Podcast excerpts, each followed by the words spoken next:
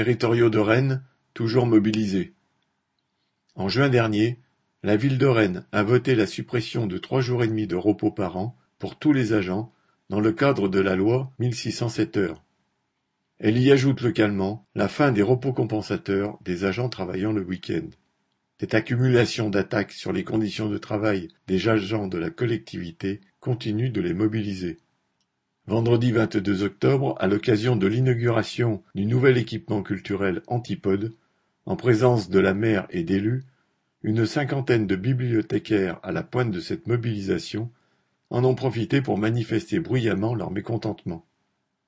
Ce même jour, la direction de l'ensemble Les Champs Libres, qui regroupe des institutions culturelles de la ville, a annoncé la suspension de la programmation annuelle jusqu'à nouvel ordre, afin de prendre en considération le conflit social en cours.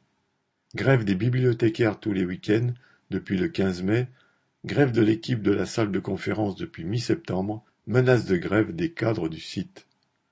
Face à cela, la municipalité à majorité socialiste continue de faire la sourde oreille.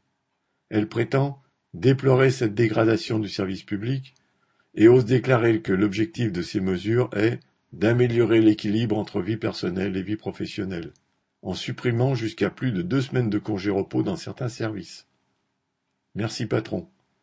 Mais l'objectif réel est bien de faire des économies de poste.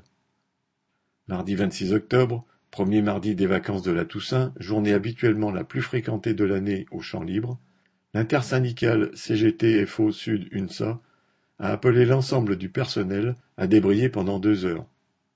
Près de cent agents se sont retrouvés devant le bâtiment, des bibliothécaires mais aussi des collègues des bureaux qui avaient souhaité ce débrayage pour exprimer leur solidarité avec ceux en lutte depuis plusieurs mois. Lors de ce rassemblement, ces derniers ont pu exprimer leur détermination à continuer la lutte et à ne rien céder. Correspondant Hello.